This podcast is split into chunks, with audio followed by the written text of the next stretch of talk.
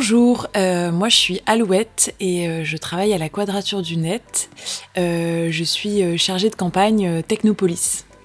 Et bonjour, moi c'est Noémie, je travaille aussi à la Quadrature du Net. Je suis juriste, donc ça veut dire que j'analyse un peu les lois qui passent et j'essaye de comprendre comment le droit peut nous être utile ou au contraire faut le combattre. Bonjour, et eh bien moi c'est Blanc, la petite Blanc, et je ne suis pas spécialiste de la technopolis ou du droit. C'est pour ça que j'ai fait appel à la quadrature du net. Alors peut-être que vous vous dites, mais qu'est-ce que c'est que ce charabia, technopolis, qu'est-ce que c'est que ça, quadrature du quoi? Ne vous en faites pas. Du poil sous les bras, c'est une émission FM qui est faite pour expliquer, pour décrypter, pour analyser, en gros pour comprendre un peu mieux le monde qui nous entoure. Et le monde qui nous entoure, justement, et particulièrement en France, il est de plus en plus fait de vidéosurveillance.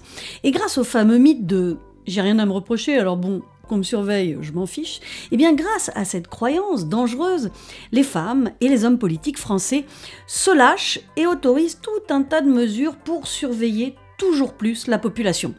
Situs, Altus, Fortus, on va être surveillé plus vite, plus haut, plus fort. Vous aurez peut-être reconnu là la devise des Jeux olympiques. Et ce n'est pas un hasard, car c'est bien un projet de loi relatif aux Jeux olympiques et paralympiques de 2024 qui vient d'être adopté en scred ou presque par les députés. Au passage, seuls les députés La France Insoumise et les écologistes ont voté contre. Socialistes et communistes se sont abstenus en chœur, nouvelle preuve de leur courage légendaire face à l'autoritarisme rampant. Bref, ce sera pas faute d'avoir été prévenu. Mais revenons à ce projet de loi Jeux olympiques, que dit-il? Eh bien, il autorise la vidéosurveillance algorithmique pour toutes les manifestations sportives ou culturelles d'ampleur. Alors on va y revenir en détail dans cette émission, mais ça veut dire que les images de vidéosurveillance prises par des caméras fixes ou des drones pourront être passées au crible par des algorithmes. Ces algorithmes auront été programmés par des gens qui auront prédéfini des comportements bizarres, risqués, suspects en gros. Donc l'algorithme pourra détecter en temps réel les événements susceptibles, d'après les programmateurs, de présenter des risques pour la sécurité des personnes. Vous vous doutez bien que ce dispositif ne sera pas limité aux Jeux olympiques, il va concerner toutes les manifestations sportives, récréatives ou culturelles, d'ampleur, dans les lieux accueillants et à leurs abords, ainsi que dans les véhicules et les emprises de transport public et sur les voies les desservant. Après autorisation du préfet, mais ça, c'est une formalité. On sait comme les préfets sont prompts à ne pas déplaire aux autorités de police. Autant dire que si vous comptiez aller discretos à la Coupe du Monde de rugby ou dans un festival cet été, ne soyez pas surpris d'être filmé. Alors vous allez voir, le sujet du jour est à la fois passionnant et très flippant. Merci donc à Alouette et à Noémie qui ont accepté de venir nous éclairer dans du poil sous les bras. La petite blanc dans du poil sous les bras. Alors un mot d'abord bien sûr pour comprendre pourquoi j'ai fait appel à la Quadrature du Net dans cette émission. La Quadrature du Net, c'est une association qui est née il y a 15 ans, en 2008, euh, pour défendre les libertés sur Internet, et c'était principalement au moment de la loi Adopi, donc c'est beaucoup des questions de culture, de partage de la culture sur Internet. Après, il y a eu des, des intérêts aussi sur les questions de vie privée, de censure sur Internet. Donc voilà, c'était très euh, défendre Internet comme un espace de liberté d'émancipation. Et au fur et à mesure de sa vie, la quadrature du net a évolué aussi en fonction du, contexte euh, politique.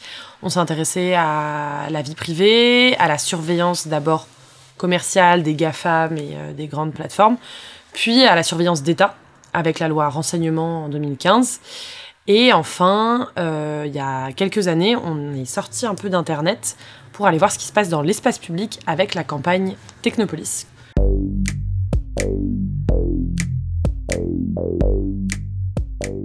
Pour en savoir plus sur la quadrature du net, il y a un site très bien fait, laquadrature.net, un site avec beaucoup, beaucoup d'informations. Intéressant que vous soyez en France, en Belgique, au Québec ou au Luxembourg, je le précise pour nos amis qui écoutent de loin. Il y a aussi un livre, Internet et liberté, paru chez Vibert.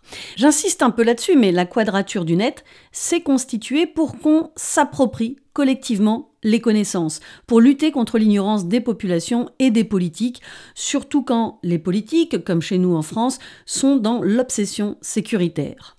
Bref, reprenons sur la Technopolis.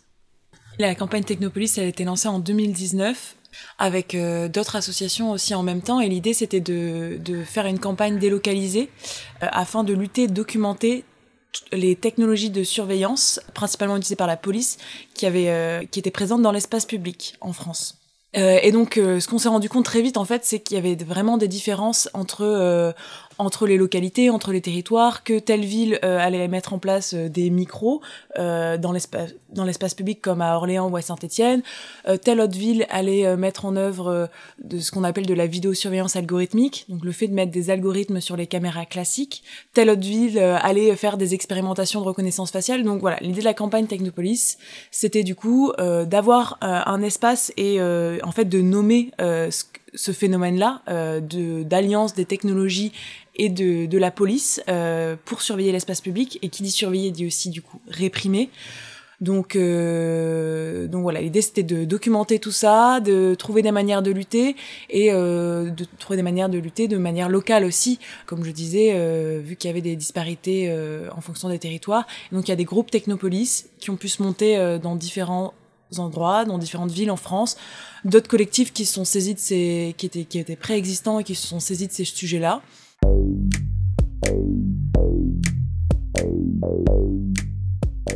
Alors à la base, la Technopolis, c'était un salon de, la gendarmerie qui s'appelait comme ça, euh, la Technopolis. Donc euh, nous, on a en fait, on a réutilisé ce, terme-là parce qu'on trouvait assez parlant, du coup, de nommer ce phénomène-là, le phénomène que euh, la police se doter d'outils numériques, d'outils technologiques à des fins de surveillance. Et ça, c'était un phénomène qui apparaissait surtout dans l'espace public. Et donc, euh, quand on dit technopolis, c'est euh, c'est quand même un mot qui est large, donc euh, technologie et police, dans lequel on rentre plusieurs technologies, donc la vidéosurveillance, les micros, les algorithmes, l'intelligence artificielle, donc un peu tout ça. Du coup, voilà, c'est vraiment cette alliance-là entre la police et la technologie à des fins de surveillance.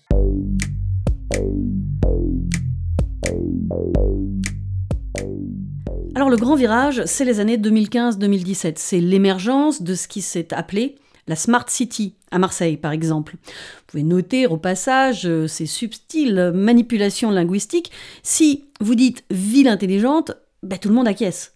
Si on parle de mise sous surveillance totale de l'espace urbain à des fins policières, bon, ben là tout de suite, ça fait moins rêver. En tout cas, tout a basculé quand le numérique est finalement sorti d'Internet. Effectivement, le numérique est sorti d'Internet parce qu'il y a la transformation numérique de, la société où il y a de plus en plus d'outils numériques. Donc, il y a effectivement cette part-là. Et après, il y a aussi euh, le projet politique sécuritaire qui s'est vachement euh, élargi dans les années 2010. Donc, ça a commencé avec la loi renseignement, mais on parle de technopolis. Euh, la police a toujours eu des fichiers, des ordinateurs, mais depuis peut-être dix ans, il y a vraiment un projet politique de technopolis de doter les policiers de toujours plus d'outils numérique. Là, on, voit des euh, des choses, c'est vraiment, euh, vraiment de la science-fiction. Ils veulent que les, policiers aient des lunettes connectées où ils pourraient voir les fichiers. Enfin, il y a une idée de promouvoir la technologie en tant qu'outil de sécurité. Donc, c'est à la fois ce phénomène-là et effectivement le phénomène que euh, le fait que le numérique soit de plus en plus présent, mais au niveau de la police, il est poussé politiquement pour qu'il soit de plus en plus présent parce que grâce au numérique, c'est des sources d'informations, c'est des données effectivement, il y a des données personnelles, mais il y a des données euh, issues de nos téléphones, issues de notre activité qui intéressent la police. Et l'idée, c'est d'aller chercher ces données, de les capter le plus possible et d'avoir des outils d'analyse, euh, des outils euh, de reconnaissance, de suivi, etc. Donc c'est euh, c'est un peu tout qui fait que je pense qu'on n'aurait pas pu lancer la campagne Technopolis euh, il y a 15 ans pour toutes ces raisons-là. Il y avait tous ces phénomènes qui étaient pas euh, qui étaient pas qui se rejoignaient pas encore. Et après la question d'internet aussi c'est c'est qu'aussi sur certaines parties euh, on a gagné d'autres on a perdu clairement. Euh, Google et Facebook sont devenus énormes. Euh, les combats qu'on menait euh, contre la centralisation autour de quelques acteurs on les a perdus. Par contre on continue à la quadrature de défendre un autre internet qui existe avec des outils libres avec des structures décentralisées des hébergeurs associatifs des fournisseurs d'internet associatif également. Et donc l'idée c'est plus de défendre cet internet-là quand celui des grosses plateformes où il y a plein de censure, où il y a plein de surveillance à des fins publicitaires. Bah évidemment on va on va euh, y infuser notre discours, mais on on veut pas sauver Google et Facebook, donc on a aussi changé notre curseur parce que il y avait des priorités qui changeaient. Et voilà ce que je disais avec l'essor sécuritaire en fait quand quand on voit les technologies qui avancent à des vitesses grand V comme la reconnaissance faciale, la vidéosurveillance algorithmique, bah on a, on a aussi choisi de mettre notre énergie là-dessus.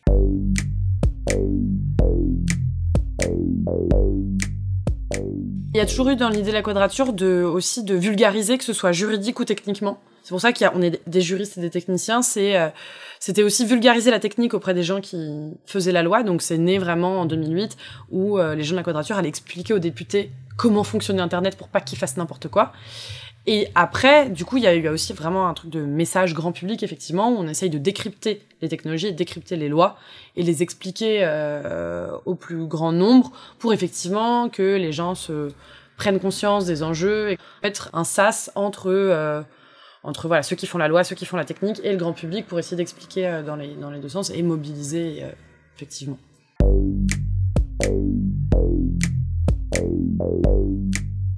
Quand vous aurez fini d'écouter l'émission, allez faire un tour sur technopolis.fr. Vous y trouverez des informations dont une carte avec la surveillance en marche dans l'espace public. Un projet politique sécuritaire est bien à l'œuvre, mais de quelle sécurité parle-t-on? De sécurité alimentaire? Non. Pourtant, assurer la sécurité de sa population, n'est-ce pas assurer de quoi vivre? Un logement décent?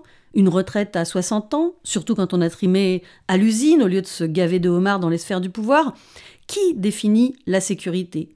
L'État La police? Ben, On est mal barré dans ce cas. Et tout est fait pour nous faire croire à ce fantasme d'une sécurité globale, fantasme que certains gobent avec envie. C'est le fameux je n'ai rien à cacher. Il y a plusieurs arguments qu'on peut opposer à ça et un, un des premiers, je pense, c'est que on n'est pas, on n'a pas tous et toutes les mêmes choses à cacher et que il euh, y a des gens qui euh, peuvent considérer qu'ils ont rien à cacher, d'autres qui, en fait, de par euh, leur couleur de peau, leur orientation politique, sexuelle, etc., de fait, ont des choses à cacher du point de vue de l'État parce qu'ils vont être surveillés et réprimés de manière différenciée. Donc il y a, y a vraiment cette, cette partie-là de, en fait, on n'est pas tous et toutes touchés de la même manière par, par la police. Euh, et donc sa surveillance et ses outils technologiques. Donc ça, je pense, c'est le premier grand, euh, grand argument à poser à ça. Il y a ça, c'est le rapport effectivement à, l'État, et puis dans le je n'ai rien à me reprocher, effectivement, c'est euh, quels sont les reproches, et les reproches évoluent dans le temps, ce qu'on nous reprochait hier et demain, et ça on le voit avec euh, l'histoire, le fait que bah il y a des gens du jour au lendemain, en fait, finalement fallait qu'ils se cachent et ou, etc. Ou pareil là on voit euh, aujourd'hui être un militant écologiste, bah c'est vraiment le pire truc, et on est on est surveillé. En fait, qui définit les reproches, c'est l'État, et en fait on voit bien que c'est mouvant, qu'en fonction des contextes politiques, plus on va vers la droite et l'extrême droite, ben, on va se retrouver dans les personnes qui ont des choses à se reprocher du point de vue de l'État. Et rien que pour ça, on se rend compte qu'il faut toujours, de toute manière, il faut toujours se, se protéger de l'État, même en dehors de la surveillance euh, technologique. L'État est dans un rapport de force qui est pas le, enfin, qui est disproportionné. C'est lui qui est du bon côté. Donc, en fait, lui donner des outils de surveillance, lui donner une capacité de savoir des choses sur sa population, c'est pas neutre et, euh, et ça faut, faut en avoir conscience soit pour soit pour soi si on fait partie des personnes où on sait qu'en fait on va être dans le viseur de l'État soit effectivement euh, pour les autres et que euh, demain ça peut ça peut totalement évoluer et on peut se retrouver dans le viseur. Et ça ça voilà c'est peut-être aussi de, d'élargir sur le pouvoir répressif de l'État en général dont la surveillance est en fait le, le bras droit quoi. Sans surveillance il n'y a pas de répression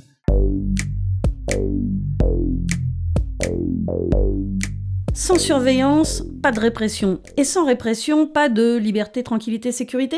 En tout cas, c'est ce que les gouvernements essaient de nous faire croire. Faire croire que la technologie va résoudre des problèmes sociaux grâce à plus de sécurité, c'est évidemment un leurre. Un mensonge même, puisque les gouvernements savent très bien que tout cela est faux. Mais c'est facile pour eux de nous faire peur, et donc de nous faire adhérer, parce que la menace est floue.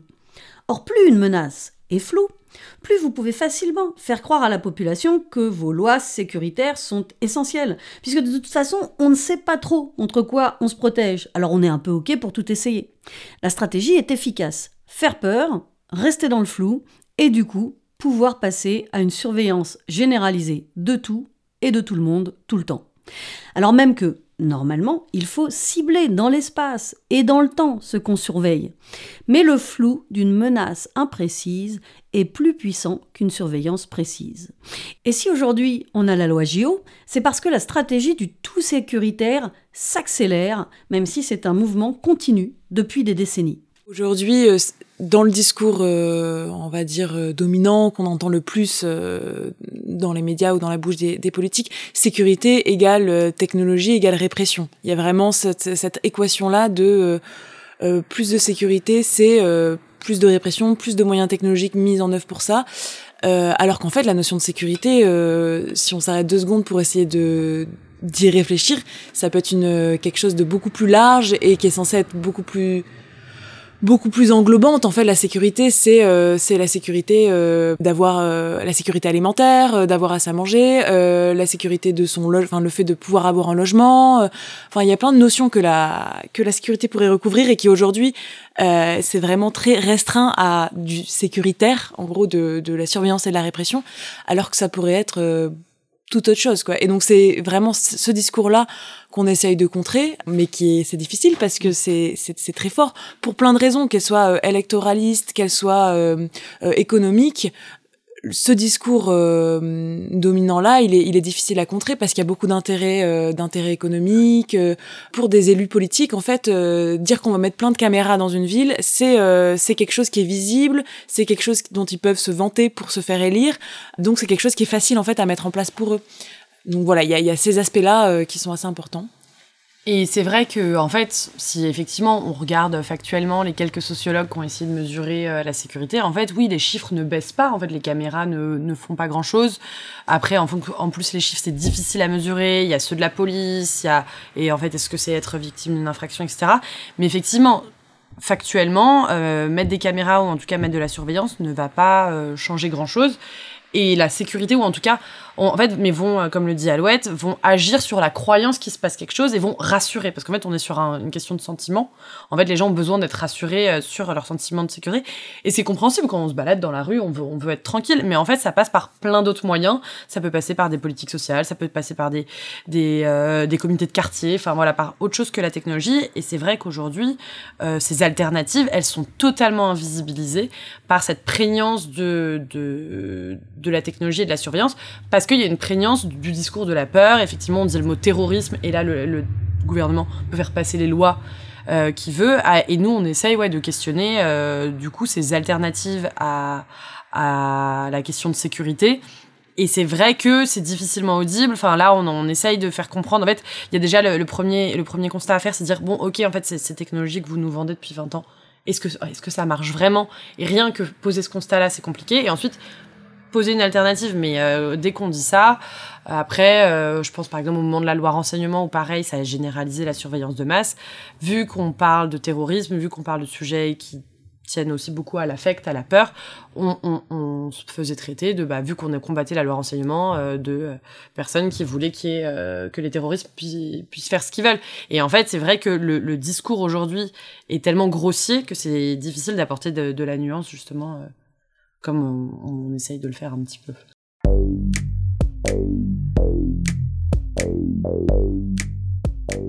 Les événements sportifs sont des laboratoires sécuritaires. Au prétexte d'assurer la sécurité des, JO, le gouvernement opère un basculement vers un État sécuritaire en généralisant la surveillance de masse. Il faut bien prendre la mesure de ce qui se passe. C'est un changement d'échelle sans précédent dans les capacités de surveillance et de répression. Quand vous entendez le gouvernement vous dire que la sécurité est la première des libertés, c'est tout l'inverse qui risque de se produire. C'est-à-dire que sous couvert de sécurité, vos libertés, nos libertés vont se restreindre. Ce qui est en jeu ici, ce n'est pas de protéger la population, mais d'exercer du contrôle social. Et si la loi JO précise que cette surveillance des masses sera active jusqu'en mars 2025, n'y croyez pas un instant. Toutes les lois d'exception sécuritaire s'inscrivent petit à petit dans le droit commun. C'est l'effet cliqué dont nous parlait Sarah Massoud dans une précédente émission de Du poil sous les bras. Du coup, depuis, les années 90, la fin des années 90, il y a la vidéosurveillance qui a commencé à être euh, de plus en plus massivement déployée sur le territoire euh, français, donc notamment sous Sarkozy en, en, 2007. Euh, après en 2011, il y a le terme vidéosurveillance qui est passé du coup dans, dans la loi en termes vidéoprotection, donc ce qui sémantiquement change aussi euh, euh, la manière dont on veut présenter euh, la vidéosurveillance. Euh, nous, c'est un terme qu'on continue à utiliser parce qu'on pense que c'est quand même important de, de, de, quand même visibiliser le phénomène qu'il y a derrière l'objet des caméras en tant que tel. Euh, et ensuite, euh, donc euh, voilà, les années 2010, c'est vraiment l'explosion de la vidéosurveillance partout dans les villes, dans les grandes villes, mais de plus en plus aussi dans les campagnes, dans les plus petites villes, les milieux ruraux, etc. Donc vraiment, il y a une explosion de ça. Et c'est 2016, 2017, on voit apparaître les premières, ce qu'ils appellent des expérimentations de vidéosurveillance algorithmique ou vidéosurveillance euh, intelligente, augmentée. Euh, ils utilisent différents termes. Nous, on, choisit le terme de vidéosurveillance algorithmique, VSA, parce que du coup, ça visibilise le fait que Qu'est-ce que c'est? C'est le fait du coup de mettre des algorithmes de l'intelligence artificielle sur des caméras dites classiques. Et donc, ce qui fait que ça fait remonter des, alertes euh, aux opérateurs vidéo qui sont derrière les caméras de vidéosurveillance qui les regardent H24. Ça fait remonter des alertes en disant ah bah là il faudrait que vous regardiez cette caméra parce qu'il se passe quelque chose. Et comment on définit cette alerte euh, Ça, c'est des entreprises privées, du coup, qui conçoivent et qui vendent ces algorithmes-là et qui vont euh, faire des alertes quand il y a des comportements anormaux, des comportements suspects. Et derrière ça, il y a toute une panoplie euh, de différents algorithmes très large. Euh, donc nous, on est, c'est pas exhaustif, on sait pas tout. On se base surtout sur la, la communication des, des entreprises sur ça. Donc ça va être euh, des regroupements de personnes, ça va être des euh, franchissements de, de lignes, le fait d'avoir le visage couvert, euh, le fait d'être statique dans l'espace public, de courir, enfin vraiment de faire un tag, donc de faire un geste un peu caractéristique d'une bombe de peinture, d'avoir avec euh, une bombe de peinture dans la main. Voilà, il y a plein de choses que recouvrent, euh, que peuvent recouvrir les algorithmes. Donc c'est ça qu'on appelle la vidéosurveillance euh, algorithmique. Donc ça, ça apparaît dans les années 2016-2017. Le premier qu'on voit, c'est le contrat entre la ville de Toulouse et IBM. Et ensuite, aujourd'hui, on sait qu'il y a plus de 200 municipalités en France qui utilisent cette technologie-là technologie qui euh, est illégale, euh, mais je vais peut-être laisser Noémie continuer là-dessus. Du coup, quand on a lancé la campagne Technopolis en 2019, très vite notre attention s'est quand même focalisée sur cette technologie par euh, son déploiement massif et justement on voulait documenter toutes les villes qui s'en dotaient. Et, et, déjà, faut peut-être rappeler que c'est compliqué d'avoir cette information, c'est à nous d'aller la chercher. Donc la campagne Technopolis, c'était beaucoup de documentation d'aller faire des demandes d'accès à des documents administratifs, euh, d'essayer d'aller fouiller sur les sites des entreprises, etc. Et à partir de là, c'est comme ça qu'on a pu un peu voir euh, quelle ville, quelle ville euh, avait ces, ces, logiciels. Et effectivement, au niveau du droit, il euh, n'y a rien qui encadrait l'utilisation de cette intelligence artificielle sur, sur des flux vidéo. Donc à partir du moment où il n'y a rien qui encadre, en fait, c'est que c'est pas autorisé et qu'il faut appliquer le droit euh, classique des données personnelles et qui en fait interdisait ces technologies. Donc nous, on a beaucoup dénoncé, on a fait quelques affaires en justice. Euh, on a notamment attaqué la ville de Marseille qui euh, qui s'en sert, dont d'ailleurs euh, l'audience est très bientôt, donc peut-être quand cette émission sera diffusée, il y aura, il y aura eu la décision, euh, et ça va être un peu la, la, première affaire en justice sur, sur ce type de technologie. Euh, mais on sait que par exemple, il y a un avocat qui habite à Vannes qui s'est rendu compte que Vannes utilise cette technologie, qui a aussi attaqué en justice. Donc il y a cette question de l'illégalité qui se posait, et en même temps, en face, aucun courage politique de la part soit du gouvernement ou de la CNIL, qui est donc la Commission nationale informatique et liberté, c'est en gros l'autorité indépendante qui euh, est censée euh, contrôler que euh, on respecte bien les données personnelles. Et clairement, la CNIL, elle a été créée il y a 40 ans pour contrôler ce que faisait l'État, pour être sûr qu'il n'y ait pas de fichage de masse, etc. Autant vous dire qu'aujourd'hui, 40 ans plus tard, c'est plus trop ça. Elle a vachement démissionné sur ces missions-là. Elle fait beaucoup d'accompagnement des entreprises pour être sûr que les entreprises fassent pas n'importe quoi. Et clairement, la CNIL était l'autorité indépendante qui aurait pu dire, en fait, stop, là, c'est n'importe quoi, on arrête tout, je mets des sanctions à tout le monde. Elle l'a pas fait. Et au contraire, il y a ces entreprises, vu qu'en fait, on, on, le rappellera jamais assez, mais cette vidéosurveillance algorithmique, c'est vraiment un marché. Enfin, elle est née comme une offre commerciale. Il y avait pas, euh, il y avait, voilà, ils se sont dit, ok, il y a plein de caméras, il y a plein d'écrans, on va proposer un logiciel. Et dans le sens, je dis ça parce que du coup, ces entreprises sont allées voir la CNIL en disant, on veut être en conformité avec la loi, aidez-nous. Et la CNIL les a aidés plutôt que les stopper. Donc déjà, il n'y avait pas de courage politique pour arrêter, à ce niveau-là. Pareil, au niveau du gouvernement, ils ont rien fait. Et au contraire, vu qu'il y avait une telle demande des entreprises, et énormément d'entreprises françaises, euh, ça peut être des énormes boîtes comme Thales, comme IBM, euh, IBM n'est pas français, mais des grosses boîtes, et plein de petites startups qui se sont, qui ont mis le grappin là-dessus. Et on s'est dit, bah en fait non, on va plutôt leur donner ce qu'elles veulent, et on va faire une loi pour enfin autoriser euh, cette technologie. Euh, et nous, on savait, enfin, depuis pas mal, depuis la loi sécurité globale, on savait qu'ils avaient envie de faire, donc qui était en 2020, une loi qui, a, qui a généralisé aussi beaucoup de choses de vidéosurveillance.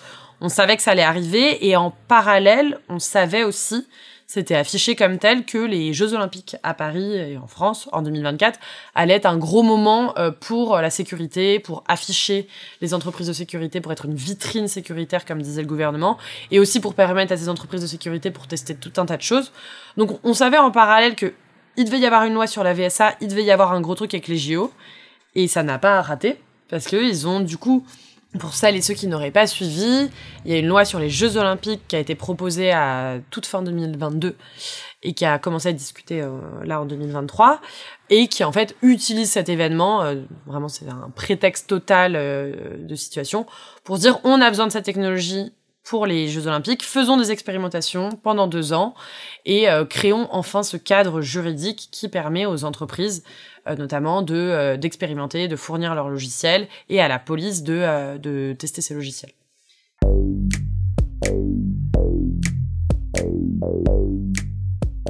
La réalité, c'est que comme dans tant d'autres domaines, le gouvernement défend des intérêts privés. Cette loi JO, c'est la victoire des lobbies. Thales n'a pas dépensé officiellement 500 000 euros de lobbying pour faire voter la loi et pouvoir expérimenter ces technologies si elles n'investissaient pas dans un marché bien plus juteux. Le gagnant, ce n'est pas la sécurité de la population, mais bien les entreprises privées de sécurité qui développent ces outils. Là-dessus, effectivement, on a des précédents. Il y a la, bah, la, fameuse loi renseignement dont on parlait tout à l'heure. Il y avait une disposition qui était très critiquée, qui était celle des boîtes noires, qui, qui sont bah, déjà des algorithmes, des sortes d'algorithmes qui scannent le réseau pour trouver des, pour trouver des choses. C'était très polémique. On a dit non, non, on fait une expérimentation pendant deux ans, qui a été renouvelée, qui a été renouvelée. Finalement, ça a été pérennisé euh, en 2021. Euh, pareil, euh, l'exemple qu'on voit, c'est les, tout, ce qui est mesures exceptionnelles, notamment de l'état d'urgence, qui ont été renouvelées, renouvelées. Et finalement, il y a une grande partie des mesures de l'état d'urgence dans le basculement, du, notamment de ce que ça permet de faire euh, à la police administrative qui a été mise dans le droit commun et ce qui s'explique parce qu'en fait aussi par le fait que c'est pour les politiques le coût est trop gros de revenir en arrière. Ils ont tellement peur de se faire accuser de laxisme etc après s'il y a une attaque et de dire ah mais voilà c'est parce que vous avez retiré ces ces, ces dispositifs exceptionnels. Alors c'est pas une excuse mais ça ça explique entre autres euh, donc il y a ce contexte juridique et politique et après il y a aussi des choses très pragmatiques qui nous font penser que ça va ça va rester oui, il bah, y, y, a, y a la demande des entreprises qui, qui, est, qui est super forte. Donc, euh, et puis là, il y a déjà des rapports parlementaires euh, qui sont sortis euh, où en fait, ils parlent déjà, euh, ces parlementaires-là parlent déjà en fait de pérenniser la, ils conseillent le gouvernement pour pérenniser la reconnaissance faciale. Donc, il y a déjà un truc de ah bon, déjà en fait, on a mis en place la vidéosurveillance algorithmique pour l'instant uniquement euh, dans le cadre des Jeux Olympiques, c'est-à-dire pour deux ans, donc sous certaines conditions. Mais il parle déjà euh, du pas d'après, qui serait euh, la reconnaissance faciale dans l'espace public, etc. Bon, ça c'est des choses qui sont pas encore faites, mais donc c'est aussi pour ça que c'est hyper important qu'on se, enfin nous on s'est mobilisés on pour lutter contre cette loi relative aux Jeux Olympiques mmh. qui a instauré la, la vidéoscience algorithmique pour deux ans. Mais c'est important de, de, de, continuer, en fait, de pas lâcher. Euh, il faut que ce soit... Euh, nous, à chaque fois, ce qu'on dit un petit peu, c'est qu'on veut augmenter le coût politique euh, du gouvernement quand il prend, quand il met en place des mesures sécuritaires. Donc, en fait, on veut essayer de faire le plus de bruit possible, de leur mettre le plus de bâtons dans les roues possible pour que, en fait, ces projets, ils n'aient pas lieu. là, pour les Jeux Olympiques, du coup, il y aura, euh, en fait, les Jeux Olympiques là, c'est euh, aussi un moment pour les entreprises françaises du coup de tester leurs algorithmes sur des, des, des populations et donc et donc de les perfectionner pour pouvoir ensuite les vendre au niveau européen ou international. Donc il y a aussi, je pense, des choses à faire pendant les Jeux Olympiques pour faire en sorte que ces expérimentations sur sur nous, en fait, sur les gens qui vont aller voir les Olympiques ou, ou, aux grands événements, faire en sorte que voilà, si on si plein de gens courent d'un coup, bah, ça fait aussi que bah, l'algorithme va comprendre ce qui se passe, ça va faire des fausses alertes, ce genre de choses. Je pense qu'il y a des choses à imaginer à ce moment-là, en tout cas. La petite blanc dans du poil sous les bras. Pas la peine de vivre en Chine ou en Iran pour savoir que la robotisation de l'espace public n'est pas sans conséquence. La soi-disant surveillance intelligente n'a d'intelligence que ce que les États ou les entreprises privées créatrices d'algorithmes décident. Les mots sont trompeurs. La vidéoprotection que l'on nous vend est bien plus de la vidéo-répression. Et en France, déjà, des systèmes de reconnaissance faciale et sociale sont à l'œuvre sur la reconnaissance faciale, là, ce dont je parlais à l'instant, c'est euh, c'est là c'est des députés qui, qui voudraient mettre en place, euh, en tout cas qui conseillent de mettre en place la reconnaissance faciale en temps réel dans l'espace public sous certaines conditions. Mais aujourd'hui, la reconnaissance faciale, elle existe déjà en France, notamment à travers le fichier TAGE, traitement des antécédents judiciaires. Donc il y a un fichier en fait euh, dans lequel on est inscrit quand on a affaire à la police, quand on a une affaire, quand on est témoin, quand voilà où notre photo peut être inscrite du coup dans ce fichier et qui depuis 2012 suite à un décret euh, qui est passé un petit peu inaperçu à ce moment-là, parce que c'était en 2012, c'était il y a plus de 10 ans, bah, du coup, la, police et la gendarmerie peuvent faire de la reconnaissance faciale à partir de d'images de ce fichier et euh, d'autres images euh, qu'elle aurait. Et aujourd'hui, il est massivement utilisé. On parle de plus de 1600 utilisations par jour. Donc c'est vraiment la reconnaissance faciale en, France, elle est déjà utilisée par la police et la gendarmerie. Elle n'est pas sur les caméras de, la ville en temps réel, mais elle existe déjà. Et ce qui se passe, donc, en gros, si vous avez été mis en cause dans une affaire, normalement, votre photo est dans ce fameux fichier TAGE. Et donc, ça, c'est de la reconnaissance faciale, c'est de l'identification a posteriori. Donc, la, police va avoir un flux de vidéosurveillance, par exemple, euh, de quelqu'un qui, je sais pas moi, tag, et il va prendre cette photo et va euh, comparer par rapport à une base de données qui existe déjà. Donc là, on est sur de l'identification et du contrôle, ce qui est différent de, par exemple, passer un billet euh, pour, pour entrer quelque part ou entrer dans un dans un bâtiment. Euh, là, c'est juste, on va, ou par exemple, bah, c'est celui qui a lieu dans les aéroports avec les, avec les systèmes euh, qui s'appellent Paraf.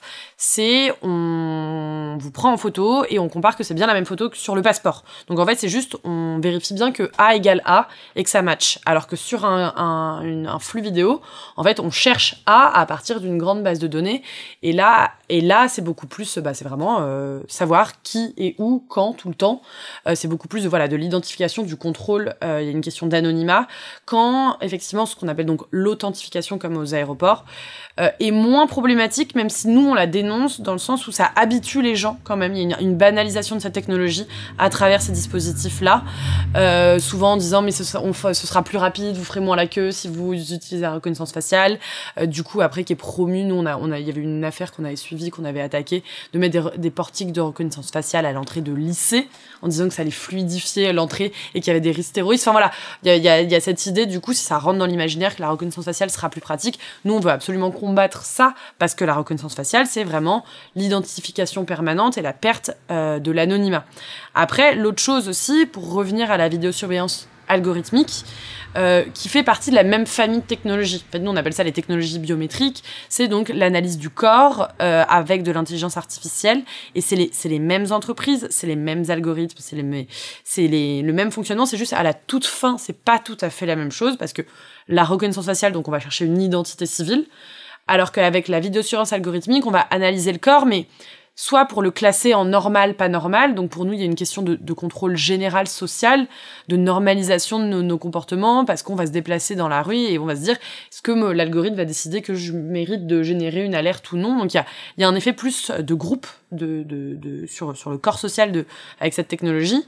Et enfin, il y a une autre application de la vidéosurveillance algorithmique qui est pareil, l'étape d'après. En fait, tout ça est déjà prêt, juste ils vont petit à petit avec la loi, qui est donc l'identification aussi, ou en tout cas le suivi à partir d'autre chose que le visage. Donc en fait, c'est par exemple repérer quelqu'un dans la rue, le suivre à partir de sa démarche, à partir de ses vêtements, à partir de euh, son genre, etc.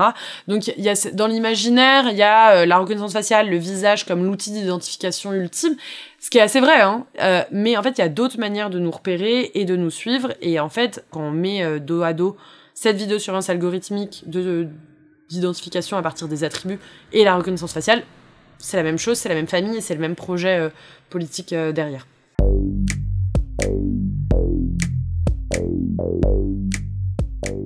Alors aujourd'hui, des voix s'élèvent de plus en plus depuis que Macron est président pour pointer les dérives illibérales du pouvoir. Si le basculement vers un régime autoritaire est achevé, d'avoir non seulement des outils de surveillance, mais en plus de les avoir mis dans les mains de la police, deviendra très lourd de conséquences. Le problème, c'est autant l'outil que à qui on en donne l'usage. Euh, il y a effectivement à qui on le donne, mais redonner un, un outil à la police de surveillance, c'est voilà, c'est jamais neutre, c'est énormément de pouvoir. Après, quand même sur effectivement la manière dont il est conçu et présenté, le, définir un comportement suspect, c'est nécessairement un préjugé, un stéréotype, comme tu le disais. Voilà, ça va être la vision des personnes qui qui le, qui le conçoivent, puis la vision des policiers qui vont demander à ce qu'il y ait tel événement euh, là-dedans. Mais surtout, nous, ce qu'on combat et ce qui était difficile au moment de, des débats, c'est de justement faire comprendre que l'outil n'est pas neutre et qu'en fait, ce n'est juste un, agrégat de choix parce que le discours en face, c'est non, non, mais c'est euh, l'algorithme qui a, dit qu'il fallait aller regarder là. Euh, c'est juste une assistante, c'est juste une petite aide technique, tout va bien. Et les policiers sont dans ce discours, les entreprises sont dans ce discours. Donc même s'ils sont pas formés, même si on va ça, ils vont dire non non mais c'est bon, c'est juste euh, c'est juste l'algorithme et ça c'est et c'est vraiment ça qu'on a beaucoup entendu dans la bouche des députés parce que quand ils se faisaient opposer le fait qu'on ne savait pas ce qu'était un comportement suspect, que ce n'était pas défini, que ça allait être à la main euh, des entreprises et de la police, il y avait une espèce de confiance aveugle vu que c'est de la technologie, euh, ça va trouver tout seul et, ça va aller et ce qui permet de ensuite de supprimer tous les, tous les toutes les problématiques de biais, de racisme, etc. Et c'est un manque de, de culture politique et philosophique énorme, en fait, de, de, de cette croyance aveugle. Du coup, l'algorithme, ça permet aussi de se cacher derrière et de se déresponsabiliser en disant, bah, non, moi, c'est pas des biais racistes, c'est l'algorithme qui l'a dit. Donc, euh, il y a aussi cette étape-là aussi euh, qui s'ajoute, quoi. De, de... L'algorithme a une apparence de neutralité et permet de déresponsabiliser plein de choses, plein de comportements.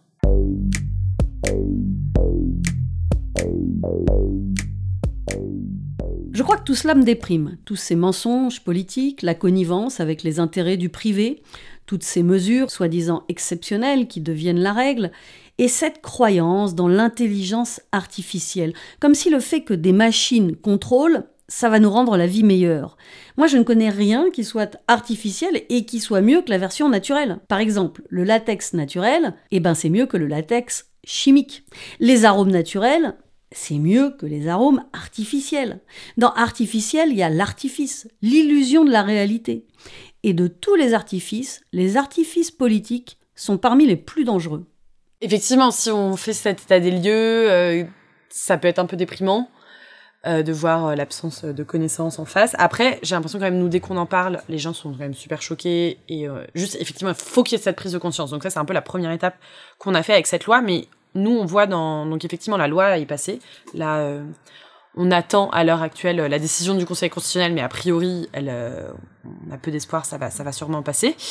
Donc à partir de ce moment-là, il va y avoir des expérimentations euh, sur tout événement récréatif, sportif et culturel. Là, de maintenant jusqu'en 2025. Donc ça veut dire les festivals cet été, les marchés de Noël cet hiver, le marathon, le triathlon, etc. C'est assumé que les images vont être utilisées pour entraîner ces algorithmes normalement, on sera informé. Et donc nous, on veut un peu utiliser ces trucs beaucoup plus concrets, qui sont quand même plus concrets qu'un texte législatif, pour mobiliser les personnes, pour visibiliser ce que c'est. Et comme le disait Alouette tout à l'heure, faut être imaginatif, n'hésitez pas à réfléchir, à nous envoyer vos idées de comment y aller. Alors on peut aller tracter, etc. D'abord juste visibiliser, dire aux gens, bah en fait, je sais pas moi, au printemps de Bourges, là vous habitez à Bourges, euh, il va y avoir une expérimentation, allez boycotter, euh, au moins dénoncez-le. Ça, ça peut être quelque chose. On peut en rigoler. Voilà, on peut un peu hacker le truc en faisant un peu des comportements bizarres. Alors, effectivement, c'est pas une solution en tant que telle, mais l'idée, c'est de faire prendre conscience et de faire naître cette opposition euh, massive. Et je, je tenterai un petit parallèle. Là, euh, il y a quelques semaines, il y a les drones qui viennent d'être légalisés. Et en fait, on voit quand même, donc c'est terrible, il y en a plein partout, mais qu'en fait, c'est trois ans, parce que ça a commencé en 2020 un peu la grosse bataille, c'est trois ans de visibilisation, de lutte qui, au final, s'est passé, mais en fait, les gens sont hyper conscients qu'il y a des drones, sont hyper énervés contre les drones. Euh, bon, il y a des recours en justice, mais, mais on se dit qu'en fait, en trois ans, on a quand même réussi à, enfin, on et, plein de gens, et les militants, etc. Mais, mais qu'en fait, cette lutte, elle sert aussi, voilà, à, à créer un rapport de force, à créer un imaginaire. Et aujourd'hui, les drones, on les aime pas. et c'est clair. Et il y a énormément d'articles là-dessus aussi. Et donc, l'idée, là, pour nous, la vidéo sur, vidéo sur un algorithmique, on en est au début. Et donc, on va avoir euh, besoin de vous pour relayer, pour documenter. Parce qu'en plus, la France est le premier pays à faire ça. Donc, il y a aussi peut-être...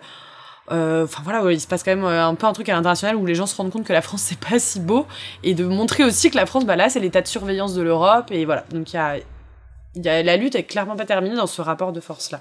Et juste pour préciser sur les algorithmes que pour l'instant euh, on parle de, vidéo, de vidéosurveillance algorithmique mais ces algorithmes ils fonctionnent pas très bien. Mm. Et donc c'est pour ça qu'ils veulent les expérimenter euh, un an et demi avant les Jeux Olympiques, enfin avoir le temps du coup de les parfaire, etc. Parce que s'il y a beaucoup d'enjeux économiques derrière, comme on l'a dit, et d'enjeux d'image de la France et de ses entreprises de sécurité. Donc si aussi on arrive à faire en sorte que euh, ces algorithmes, euh, en fait, ils marchent pas, qu'ils fassent remonter que des alertes euh, qui, euh, qui mènent à rien, bah déjà c'est aussi une première étape euh, parce que justement le l'économique derrière est très important. Donc si euh, si on arrive à faire que ça bug, ça serait super chouette. Mm.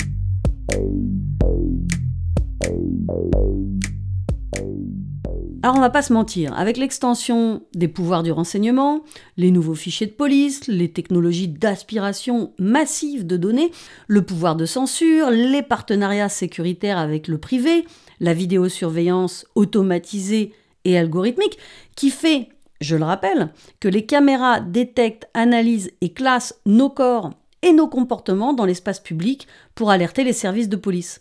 Et bien avec tout ça, on arrive dans un état de surveillance totale. Et de la surveillance totale à la surveillance totalitaire, il n'y a qu'un pas. Alors que faire? Eh bien continuer d'être sensibilisé à ces enjeux, de rester vigilante et, quand cela est faisable, d'alerter la justice, de faire des recours si c'est possible. Ce qu'on voit aussi là avec les drones, c'est que du coup c'est autorisé, donc maintenant c'est les préfets qui peuvent euh, décider. Ce sera pareil pour la vidéosurveillance algorithmique.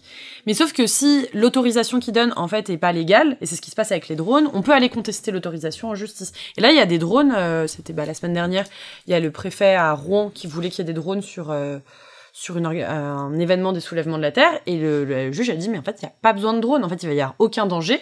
Mais sauf que donc c'est chouette, la justice continue à faire son mais c'est au cas par cas. En fait, c'est aux militants d'aller devant le, dans le tribunal, d'aller contester au cas par cas les autorisations préfectorales. Ce sera pareil pour la vidéosurveillance algorithmique.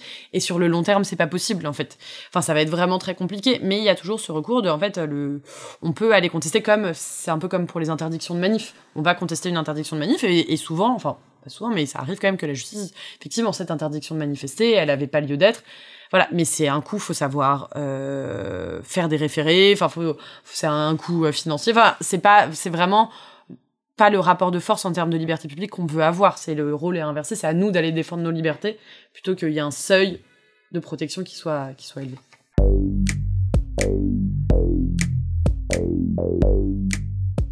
L'idée aussi derrière euh, cette campagne Technopolis et tout ça, c'est de- d'essayer de- d'interpeller et de, de regarder, euh, enfin de dire aux gens de regarder ce qui se passe chez eux, dans leur ville.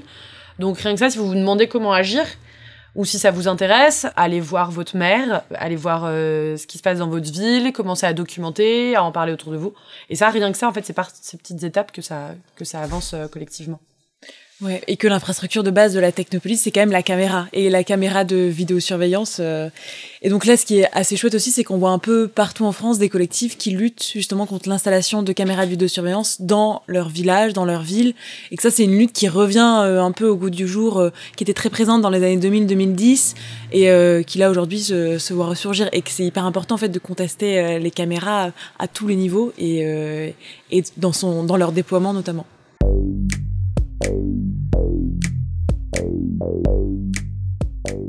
Pour conclure cette émission, j'aimerais revenir sur le parallèle que la quadrature du net fait entre Internet et les radios libres. On sait comme la naissance des radios libres avait été un espoir d'émancipation à l'époque, mais qu'au final, de nombreuses radios sont devenues au fil du temps très commerciales et réactionnaires pour certaines. Pas toutes, pas les radios sur lesquelles vous écoutez du poil sous les bras. Eh bien pour Internet et les nouvelles technologies de l'information, c'est un peu aussi la douche froide. Ce qui se devait d'être un outil émancipateur est devenu pour beaucoup un outil financier et sécuritaire. D'un web émancipateur progressiste et humaniste, on est passé à une société de surveillance, de censure et de manipulation. Internet est aujourd'hui parfois un outil pour contraindre les populations. Bonne nouvelle pour nos radios associatives locales et libres qui restent, elles, émancipatrices. Bon, allez, un mot avec Alouette et Noémie sur leurs poils avant qu'on se quitte.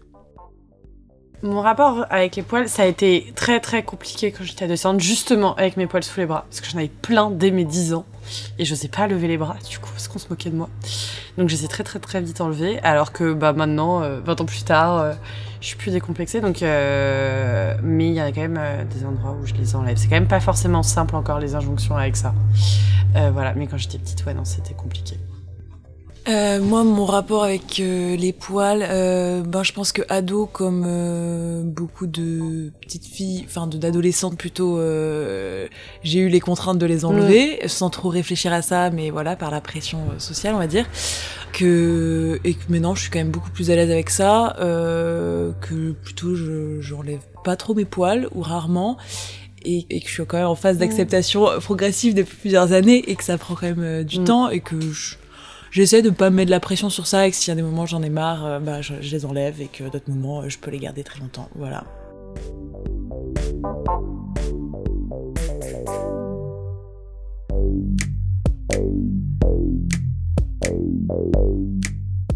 Et voilà, c'était la cinquantième émission déjà de Du poil sous les bras la dernière de cette cinquième saison et on se retrouve dès septembre 2023 pour la 51e émission et toutes les autres qui suivront. D'ici là, si vous avez envie de retrouver, de réécouter, d'écouter ou de partager d'anciennes émissions de Du poil sous les bras, eh bien rendez-vous sur Internet. Bien sûr, pour un Internet émancipateur, écoutez Du poil sous les bras sur les sites de podcast, sur SoundCloud, Apple Podcast ou d'autres et bien sûr sur les sites de vos radios locales FM. Oh,